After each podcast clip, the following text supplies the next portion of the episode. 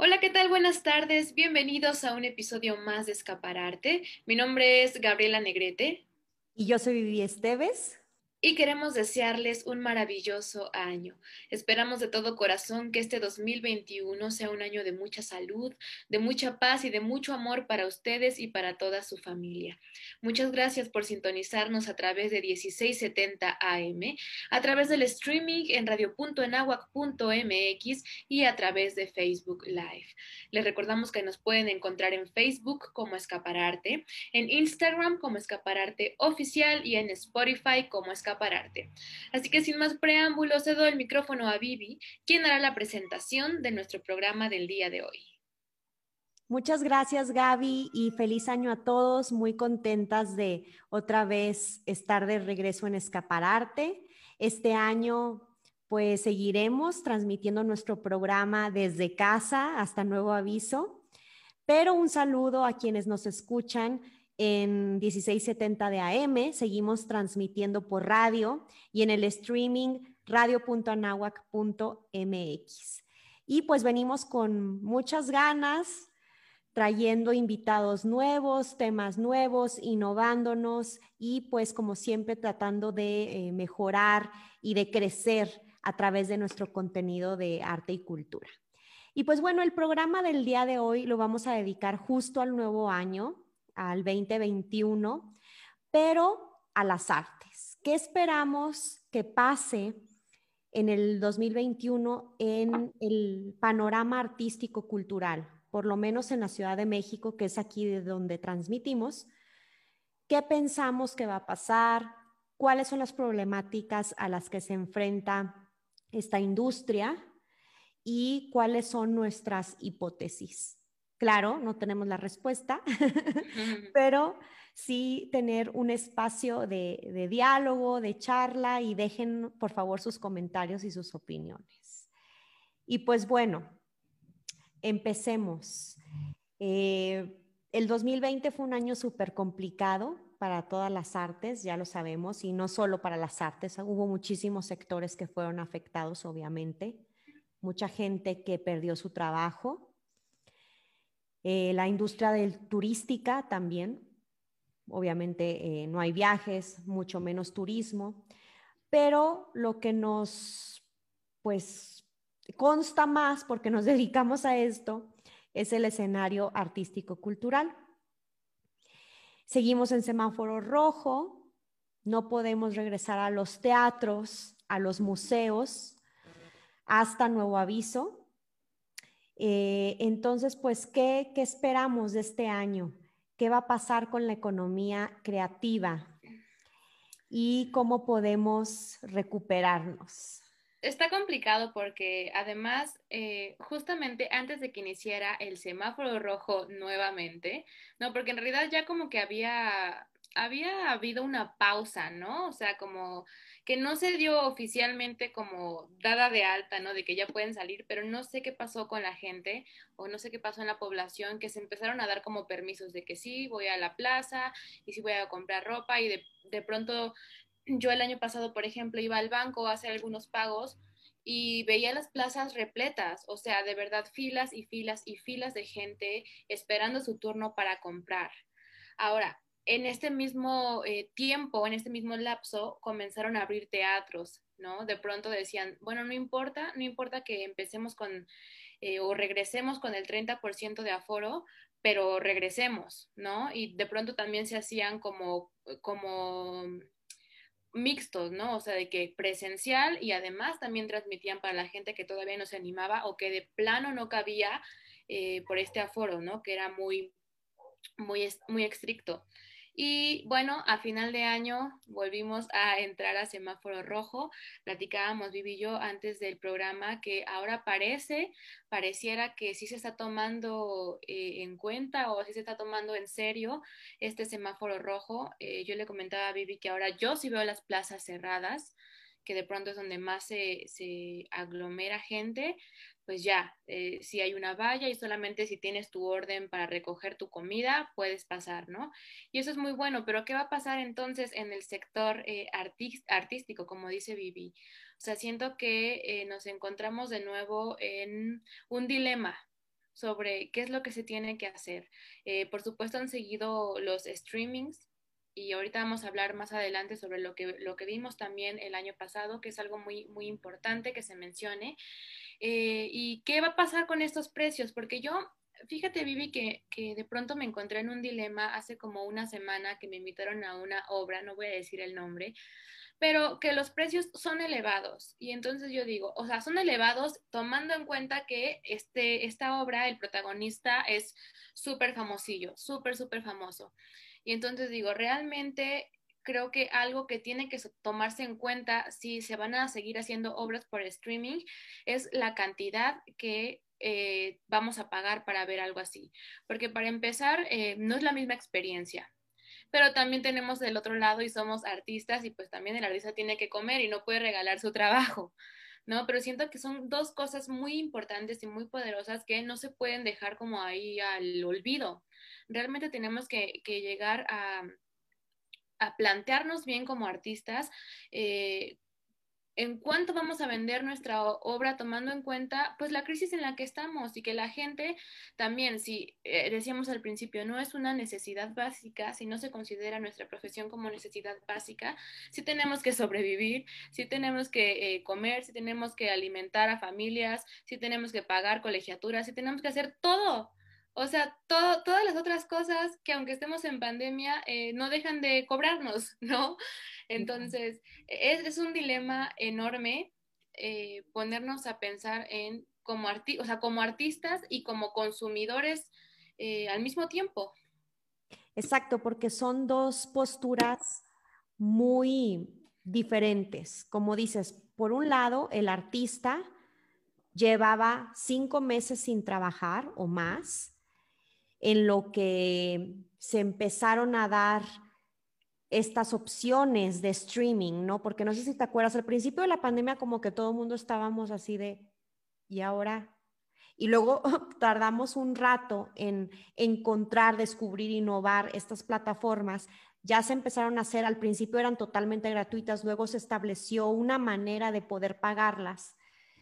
Em, y entonces, eh, del lado del artista, llevas varios meses sin recibir un sueldo, es tu única oportunidad de poder seguir presentando contenido y debe ser barato para que el público lo consuma. Entonces, qué difícil. Pero por otro lado, siendo espectador, no es lo mismo ver algo online. Ya tuve oportunidades de ver, digo, varias oportunidades de, de, de observar distintos, distintas disciplinas y distintas, este, eh, ay, ¿cómo, ¿cómo lo explicaré? Pues sí, o sea, unos que sean de danza, otros musical, otros teatro de texto, para ver las diferentes modalidades y experimentar cómo se siente verlo online. Y te puedo decir que sí, sí me gustó. En general, me gustan las artes escénicas, entonces las disfruto, pero no fue lo mismo, no fue lo mismo verla en la sala de mi casa, en la televisión o en la computadora. La verdad es que no se siente esa conexión con el ejecutante o con el artista igual. Y entonces, pues, no, no pagar algo elevado me parecía que no correspondía ¿no? Lo que, lo que me estaban dando eh, y lo que yo estaba recibiendo con el precio. Pero, pero como sabemos todo lo que hay detrás, o sea, camarógrafos, edición, actores, iluminación, vestuario, producción, lo pago, ¿no? Porque sé que la comunidad teatral lo necesita. Claro, pero esa es una visión, perdón, perdón que te interrumpa, Vivi, pero esa es tu visión como artista. Claro. Pero hay allá afuera muchísima gente que no tiene idea de todo lo que se requiere para transmitir algo por streaming, ¿no? Y que dice, ¿cómo voy a pagar lo mismo que cuando fui a ver la obra en vivo? O sea, no tiene sentido. Entonces, sí hay que encontrar un balance, quizá, eh, bueno, no, no bajarle eh, tanto a nivel no obtener ganancia, porque desgraciadamente, Vivi, no todas las personas que consumen eh, son artistas, ¿no? No todos, todos tienen esta visión y creo que es algo importante. Sí, estoy de acuerdo. Y no todos lo hicieron caro, ¿eh? Hubo muchas compañías que, que, sus precios eran bastante accesibles. Y también hay que tomar en cuenta que, que en casa lo puedes ver acompañada, ¿no? Que, o sea, digamos que el boleto es un dispositivo, pero ese dispositivo lo puede ver toda tu familia. Entonces, eso también es para tomar en cuenta, pero como normalmente yo veo eso sola, pues pago. para ti, literal. Para mí, ajá, exactamente. Como eh, algo muy interesante, ahorita que salió la película de Pixar, ¿no? Que es hermosa, la nueva película. O sea, decían que o sea, imagínate si para eso, o sea, para algo animado, las personas decían, eh, qué interesante, qué emocionante, qué maravilla habría sido ver esta película en pantalla grande. Entonces yo digo, imagínate el teatro, imagínate las artes que necesitan eso, ¿no? El estímulo de espectador eh, performance, por ejemplo. Qué importante es ahora en una película, para hacer la comparación, si uno desea ver de pronto esa película en pantalla grande, ¿cuánto no? ¿Cuánto más no deseará ver algo en vivo? Exacto. Y hubo eh, algunas propuestas en vivo bastante interesantes, drive-in o a través de tu auto. es, esa fue otra propuesta, además de las plataformas. Fui a una, y no voy a decir tampoco el nombre. Eh, fui a una. Me gustó, creo que, creo que sí me gusta más que online. Tampoco es lo mismo, pero por lo menos vi a los actores, o sea, y, había interacción y había esa energía, aunque tú estás en tu carro y pues no, si hay una distancia considerable, no es estar en una butaca, pero creo que se acerca más a lo que estamos acostumbrados y me gustó la experiencia y se me hizo un esfuerzo pues bastante válido y bastante positivo de estas productoras que intentaron hacer estos shows drive-in. Y no fui a un show, fui a una obra de teatro drive-in. Okay. Porque porque no quería, el show siento que pues es un, como un concierto verlo de tu carro, ¿no? Pero me llamaba la atención cómo iban a hacer una obra de teatro. ¿Y si se veía bien? Sí, sí, pero yo creo que sí les costó mucho, mucho dinero. Ay, sí, es que imagínate, o sea, imagínate si en un teatro, ¿no? Que es como más controlable, controlable de que las luces, el sonido, etc., ¿no? Porque es un espacio más reducido.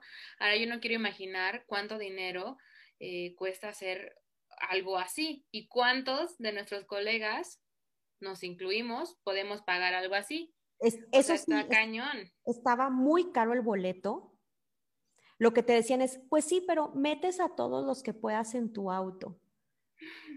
Pues sí, pero, pero no, no, no todo mundo quiere ir. Entonces no, no puedes meter a todo el mundo en tu auto. Y también tú te estás cuidando, entonces no quieres invitar a todo el mundo a tu auto. Claro. Este, pero sí estaba muy caro el boleto, pero la experiencia fue muy buena. Pero también les costó muchísimo dinero. O sea, yo cuando vi, dije, ¿cuánto invirtieron? Porque aparte ibas avanzando y vas avanzando para tener cerca y todo. Eh, no, o sea, carísimo. Como que me gustaría saber si realmente recuperaron la inversión y cuánto les ofrecieron a los actores. Claro. Y les fue bien. También sería interesante que este tipo de propuestas, Vivi, prevalecieran, ¿no? Una vez que pase esta, esta pandemia y que ya haya más gente que pueda pagarlo, o sea, que, que sea un concepto que, que nazca de la pandemia y que se quede, ¿no? O sea, como un modo de entretenimiento más estaría padre, pero como dices, o sea, no, todas las productoras pueden gastar en eso y no todas las personas pueden, pueden pagar esas cantidades. Y algo también interesante eh, que mencionas, Vivi, es que muchísimos eh, autocinemas, por ejemplo, abrieron. Yo, o sea, antes me acuerdo que había dos, uno en Polanco y uno hasta el sur, si querías ir. Y algo súper padre que también sucedió en esta pandemia es que abrieron muchos autocinemas.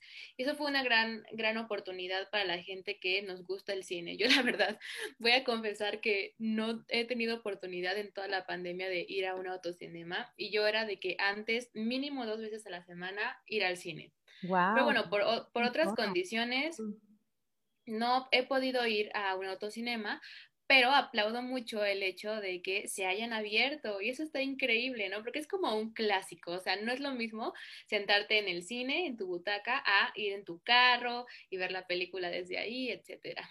Entonces, eso también es algo que se aplaude, ¿no? Que mucha gente, inclusive eh, uno de nuestros conocidos abrió, abrió un autocinema y eso está padrísimo, porque de pronto, eh, pues sí es otra vía, ¿no? Para eh, movilizar, activar la economía. Sí, totalmente de acuerdo y, y, se vale y qué padre que pudieron, o sea, que tuvieron esa, esa iniciativa y esa visión de decir, bueno, a lo mejor ahora no puedo hacer teatro, pero le voy a apostar al autocinema. y así conozco muchos amigos, colegas que empezaron a, pues debido a todo esto que está pasando, empezaron a innovar y a emprender, usar sus talentos, pero para otras cosas, y resultó que les gustó, que les va bien y que han encontrado otra forma de sustentarse y que además cuando regrese el teatro van a tener las dos. O sea que, que, sí va a haber un crecimiento, quizá no ahora, pero a futuro se va a ver que, pues que les ayudó, ¿no? Que les ayudó a haber encontrado esta otra faceta. Hay un, explotar. y explotar. Hay un productor que lo hemos traído a Culmen, eh, me encanta, lo admiro muchísimo. Y él, pues igual, ¿no? Este, no, no tiene teatro, no tiene ahorita trabajo, pero él como es productor, le encanta todo el orden y la efectividad y la productividad y sacó un podcast que a mí me encanta y una metodología para, eh, para cumplir tus, tus objetivos, para cumplir metas, em, para eh, ser productivo y encontrar métodos de organización. Claro, un productor que tiene varias obras en escena, tienes que ser súper eficiente con tu tiempo y saber organizarte. Y ahora él está enseñando esas técnicas y, su podcast está siendo escuchado por bastante gente y ya sacó hasta su sitio y todo. Innovó y se dedica a eso, tiene trabajo, ¿no? Entonces, como que eso es algo bueno de la pandemia. También el hecho de, el otro día vi una obra del Foro Shakespeare y también dije, qué rico que no tengo que enfrentarme al tráfico en la noche. Entre semana nunca pude ir al teatro porque salía de la universidad tarde y en lo que cruzaba media ciudad, llegar al teatro entre semana y en épocas de lluvias, imposible. Imposible. Y ahora sí, entre semana pude ver dos, obras eh, y lo disfruté en mi casa rica, calientita, en pijama, con cobijita y mis palomitas y, o cenita. eso, eso no lo puedes hacer normalmente. Entonces, eso está padre. Y ver que había gente conectada de otros países Así es. Sí, eso es algo también un súper, súper, súper plus, ¿no? Que trajo la pandemia, de pronto expandir tu arte hacia todo el mundo, literalmente todo el mundo, ¿no? Y es algo que eh, igual se agradece muchísimo de derribar como estas barreras que a veces ponemos o que pone la misma vida, ¿no? O sea, ¿quién te va a venir a ver a México si vive en Tailandia, aunque seas maravilloso? O sea, es muy, muy complicado. Como dices, de tu casa, eh, te unes al, al, streaming y listo, y tu arte se conoce hasta allá. Entonces también eso es algo súper bueno que sucedió y que también nosotros nos enfrentáramos con la posibilidad de que igual esto eh, llega para quedarse, es también muy importante y algo que se tiene que eh, explotar, sin duda. Sí, seguramente ahora va a haber híbridos, público y ahí mismo equipo para transmitirlo en vivo en plataformas. Eso sería lo ideal, mm. ¿no? Porque tienes doble ingreso, que obviamente el precio sea distinto, eh, pero que sea una buena calidad de video en donde no afecte el público, ¿no? Porque luego tampoco quieres ver cabecitas en tu streaming o interrupciones. Eh,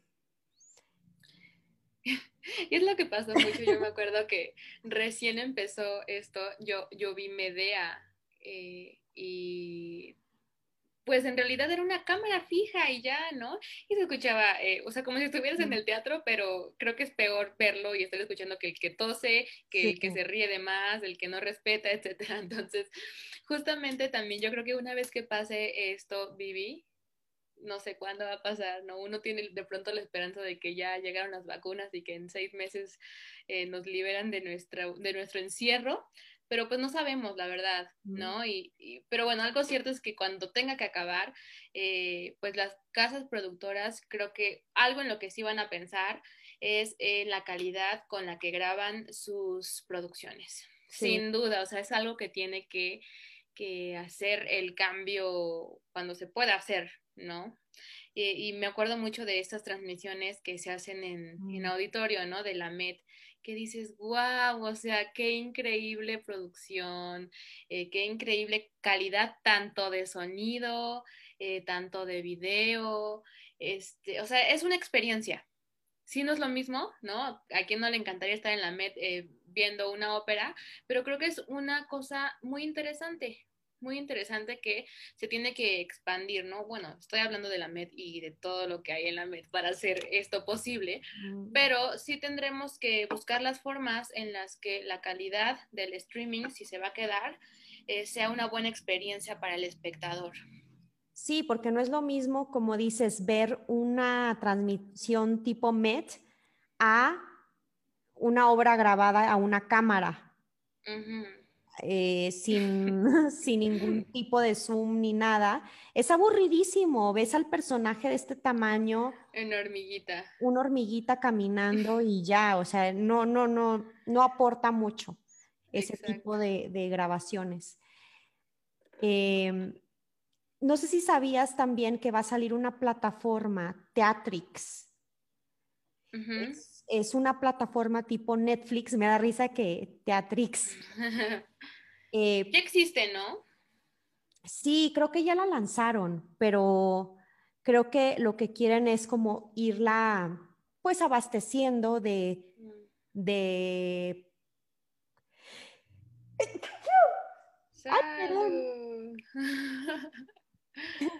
irla abasteciendo de contenido.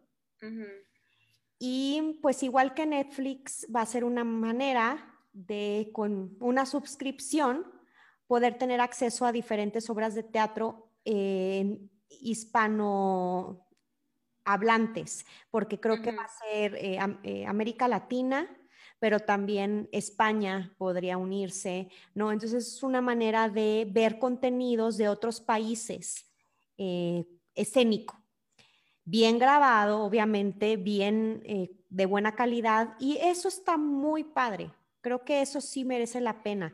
Eh, yo muchas veces, lo que pasa es que la activo y la desactivo, la suscripción de Broadway HD. Y la verdad es que sí, sí vale la pena. Si van a hacer cosas como, como lo que transmiten en Broadway HD, vale la pena. Los musicales que graban ahí, no, pues es, está increíble. Tienen mil cámaras, eh, mil tomas diferentes, enfoques. Está padrísimo, así sí vale la pena ver teatro. Claro, y también Vivi, ahora que lo mencionas, el año pasado surgió esta incógnita sobre... Eh, el teatro se caracteriza normalmente por o sea, estar presencial, pero además porque el espectador elige qué ver, ¿no? Eso es algo muy, muy interesante del teatro y que lo hace muy diferente a el cine, la televisión, etcétera, que justamente hay un equipo eh, entrenado, ¿no? Para dirigir la cámara, el lente hacia algo en especial y entonces hacer que el espectador lea lo que, lo que quieren que leamos, ¿no? Y surgió entonces esta incógnita sobre si ver teatro vía streaming, justamente por estas deficiencias, era teatro o no, o si de pronto, si hay una cámara que siga a un actor y que te haga ver tal cosa específicamente, sigue eh, permitiendo que a esto se le llame teatro o no. Y eso es algo muy interesante también porque se debatió muchísimo. Se debatió de que no, no es teatro, puede ser otra cosa, pero no es teatro, o hay quien decía, claro, es teatro. O sea, yo creo que tampoco existe como la respuesta. Eh, creo que sí es algo muy, muy de percepciones. A mi consideración, no es teatro, por supuesto, pero es una manera de permitir y apoyar eh, que, para que esto siga vivo. Si no, imagínate, o sea, definitivamente no, no es teatro a mi consideración por todo lo que implica ver una obra, ¿no? Desde que se toma un texto hasta que se lleva a escena. Pero creo que es algo muy valioso y que no se le puede quitar como este punto, este punto de qué valioso es, aunque no podamos considerarlo teatro. Y qué valioso será también que eh, una vez que pase esta pandemia podamos tener estas obras eh, en un compendio, o sea, es algo que también trajo. Exacto. Sí, qué importante es también tener un archivo de tu trabajo, ¿no? Porque a veces nada más el programa de mano y un video ahí todo mal grabado. Te apuesto a que esto va a cambiar, a que ya veamos eh, lo digital o lo tecnológico de una forma diferente. Em, o sea, justo ahorita que mencionaste lo de Met, las transmisiones de la ópera, me acuerdo que ellos eran como no ver las transmisiones de Met, este, únicas en su género. Y en esta pandemia, todos nos, eh, nos, este, ¿cómo te diré? Nos encaminamos a lo que hace Met. Nos subimos al tren, cuando a veces hasta era criticado. ¿Te acuerdas que justo tú y yo lo platicamos? Eh, cuando en Culmen íbamos a ir a una visita que muchos dijeron, pero ¿por qué ver la ópera en video? O sea, ¿qué, ¿cuál es el atractivo? ¿Te acuerdas? Y que dijimos, no, pero es que es la forma que lo graban, si se ve diferente, vale la pena, eh, la definición es muy buena y como que la gente no iba porque no le llamaba la atención. Y ahora todos nos subimos a ese tren. Así es. Eh, entonces, sí nos forzó de una manera a cambiar las artes escénicas. Si esto va a transformar la industria o no, pues no lo sabemos, pero sí hubo una transformación de las artes escénicas. Si es teatro o no es teatro, pues obviamente los de teatro van a decir que no es teatro. Pero eso siempre ha pasado con el arte. Si o no el arte contemporáneo decimos como, no, no, eso no es arte.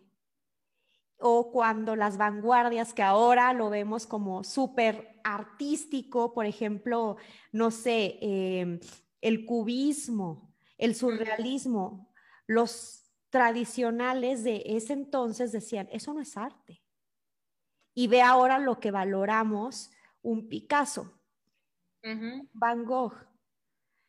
No estoy diciendo que lo que estamos teniendo ahorita sea teatro, porque sé que eh, si seguimos como las reglas del lenguaje teatral, no sería teatro.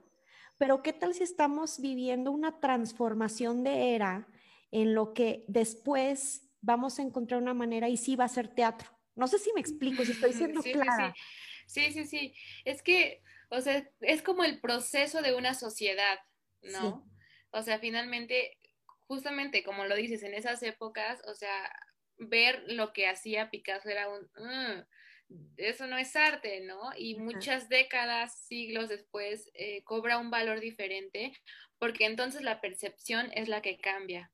Y eso creo que sí, o sea, definitivamente, Vivi, eh, es algo que va a ocurrir, sin duda alguna, eso estoy segura. Si le llaman arte o no le llaman arte, esa es otra cosa, o más bien, si le llaman teatro o no le llaman teatro, esa es otra cosa, pero de que va a revolucionar o que ya revolucionó y que en un futuro esto va a, mirarse con muchísimo valor, eso es, o sea, no, no existe duda de que, de que pasará. Y de que estamos viviendo una transformación de las artes escénicas y nosotros estamos siendo testigos de ella. Quizá ahora no la podemos ver en un panorama completo y solo estamos viendo una esquinita, pero claro que es una revolución, claro que lo es, porque cuando en nuestra vida, eh, bueno, nosotros pues nuestra vida es insignificante a comparación de la historia del teatro, pero tomando varias generaciones, el teatro no había tenido cambios eh, relevantes, obviamente sí propuestas nuevas, este, pero, pero tan relevantes como hoy en día, yo creo que sí, sí está siendo una revolución. Claro. Y va a ser interesante ver cómo esto aporta cuando regresemos a una normalidad sin pandemia, ¿cuál va a ser el escenario de las artes escénicas? ¿Cómo va a ser? Y también viví algo que platicábamos fuera de aire, eh, el valor que se le adjudica ahora a las artes escénicas.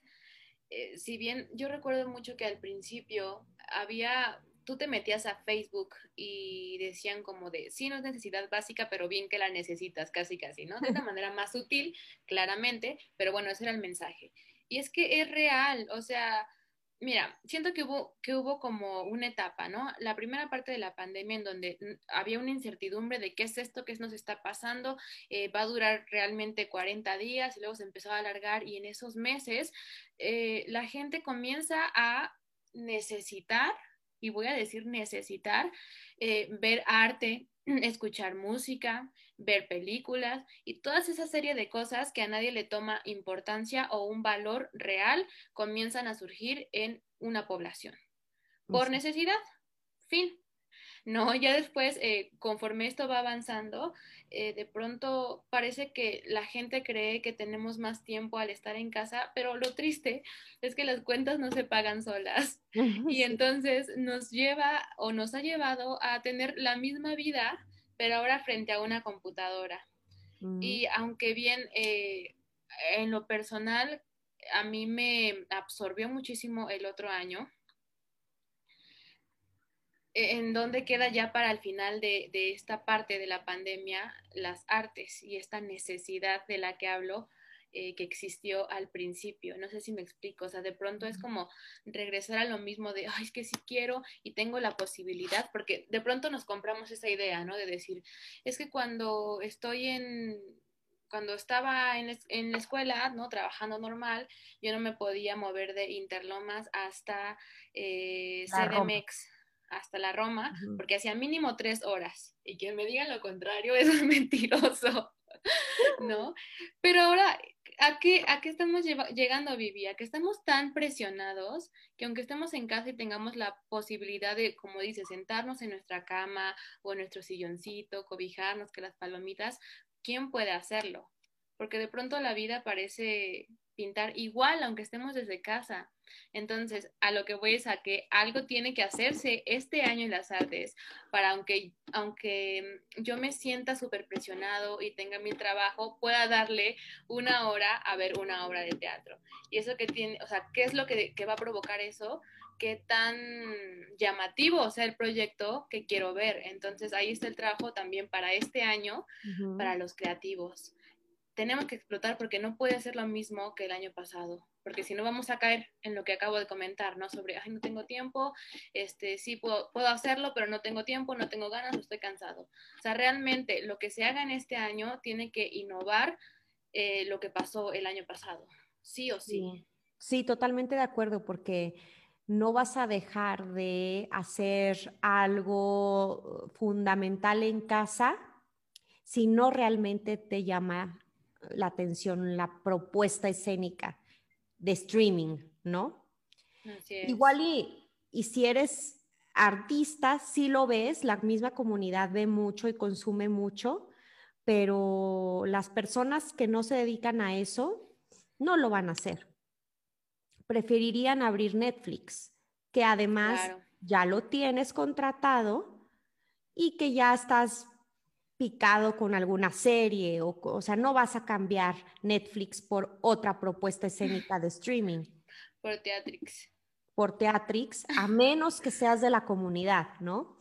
Así es. Sí, o sea, tenemos que innovarnos y es una chamba que nos compete a absolutamente todos, a todos los creativos, a todos los artistas, porque si esto de pronto va a durar muchísimo más, ¿qué vamos a hacer? O sea, ¿No? ¿Y de qué va a vivir? ¿De qué va a vivir el artista? así es. Sí, no creo que con los streaming estén sacando lo suficiente. Es que, no, no, o sea, está cañón saberlo, ¿no? O sea, porque igual y, y chance haya compañías que les va súper bien, pero porque son compañías ya súper conocidas, son compañías que ya tienen, eh, pues, su público, por así decirlo, ganado, ¿no? Que dicen, ok, no importa, yo sigo viendo lo que produce esta compañía. Pero las independientes, que apenas empezaron, por ejemplo, hace dos años, No. ¿dónde está su público? O sea, esas son las que yo creo que sí están eh, sufriendo y, y si no encuentran algo innovador que hacer, sufrirán para, para este año. Entonces, sin duda es una situación complicada para todos y este año se pinta igual de difícil, pero alguien te, alguien te está mensajeando intensamente. ya sé. Me disculpo. Este, pero yo tratando de no desconcentrarme.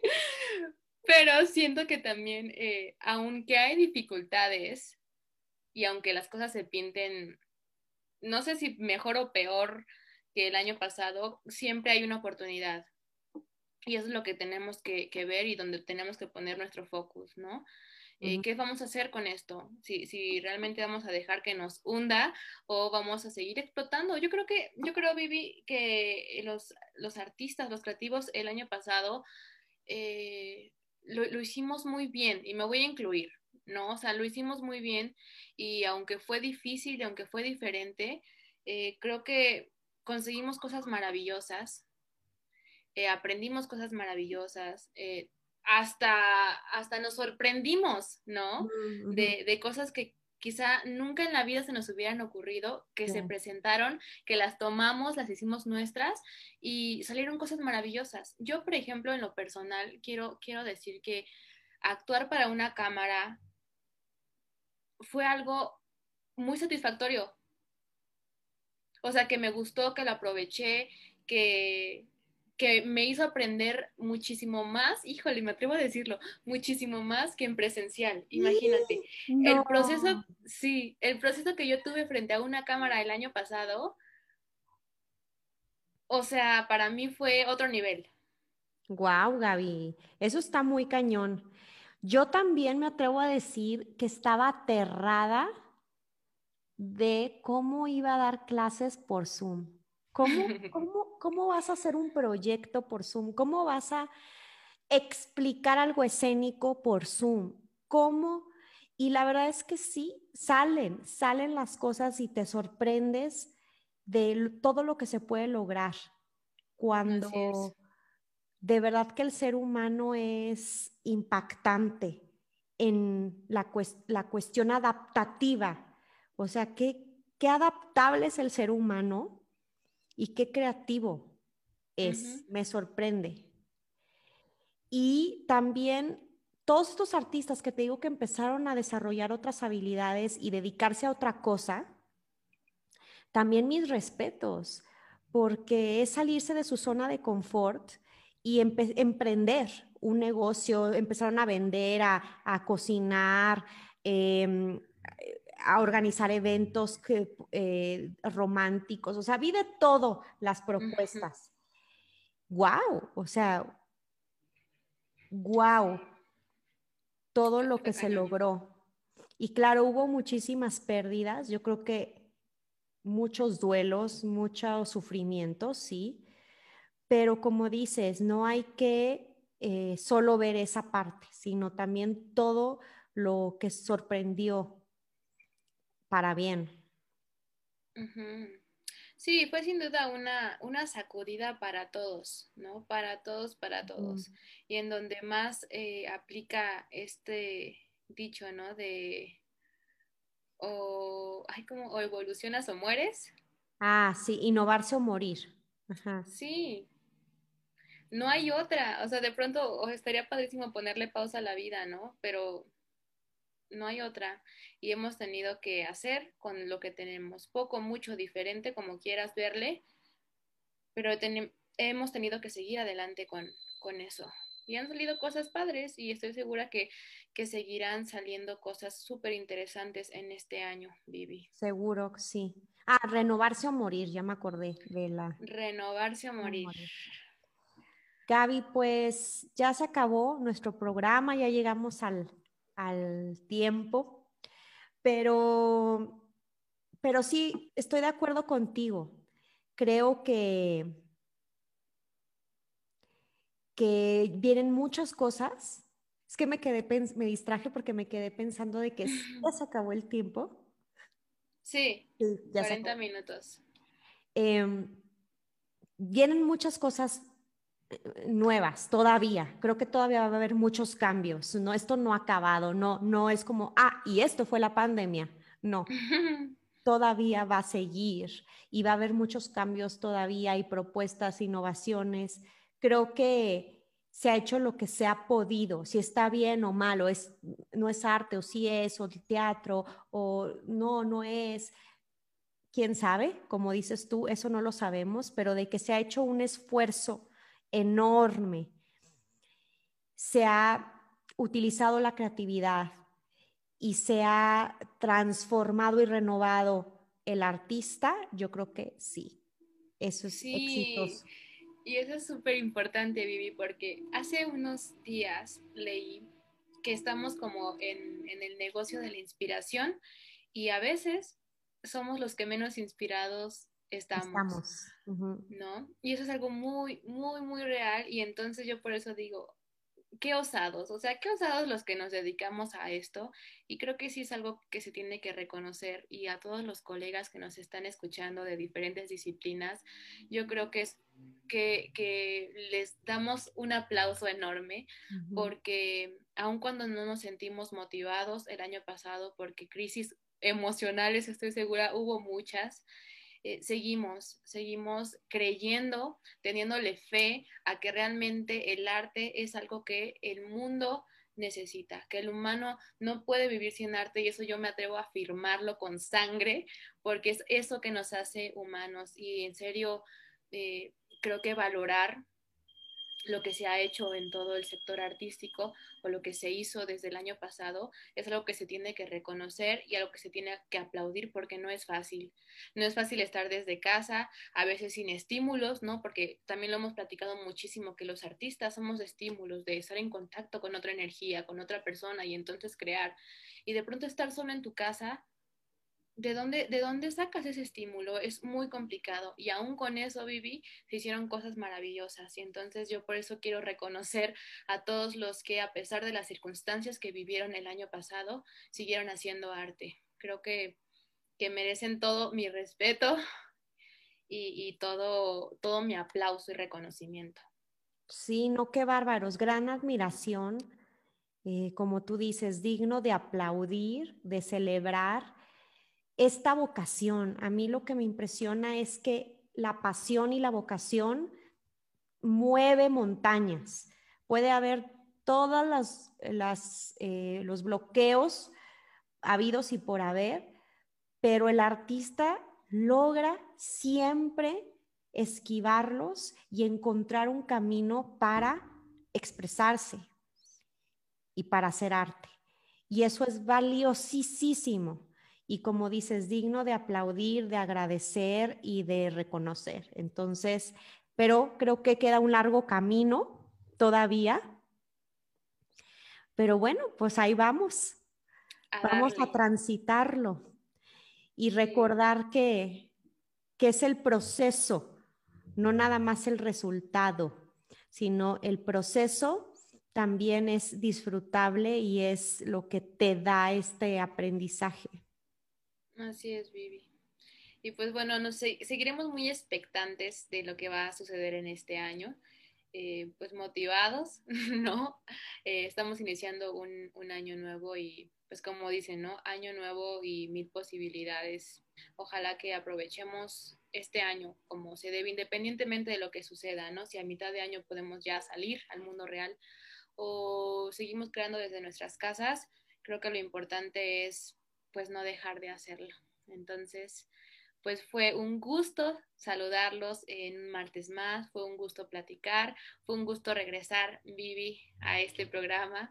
Eh, qué gusto seguir charlando de estos temas que creo que son muy importantes y que deberían de valorarse no solamente en nuestro sector, ¿no? Nuestro sector artístico, sino más allá, más allá para que la gente consuma eh, artes escénicas, aunque sea desde casita. Y pues bueno, les mandamos un abrazo y nos vemos el próximo martes en punto de las 3 de la tarde. Mi nombre es Gabriela Negrete. Y yo soy Vivi Esteves y esto fue Escapará.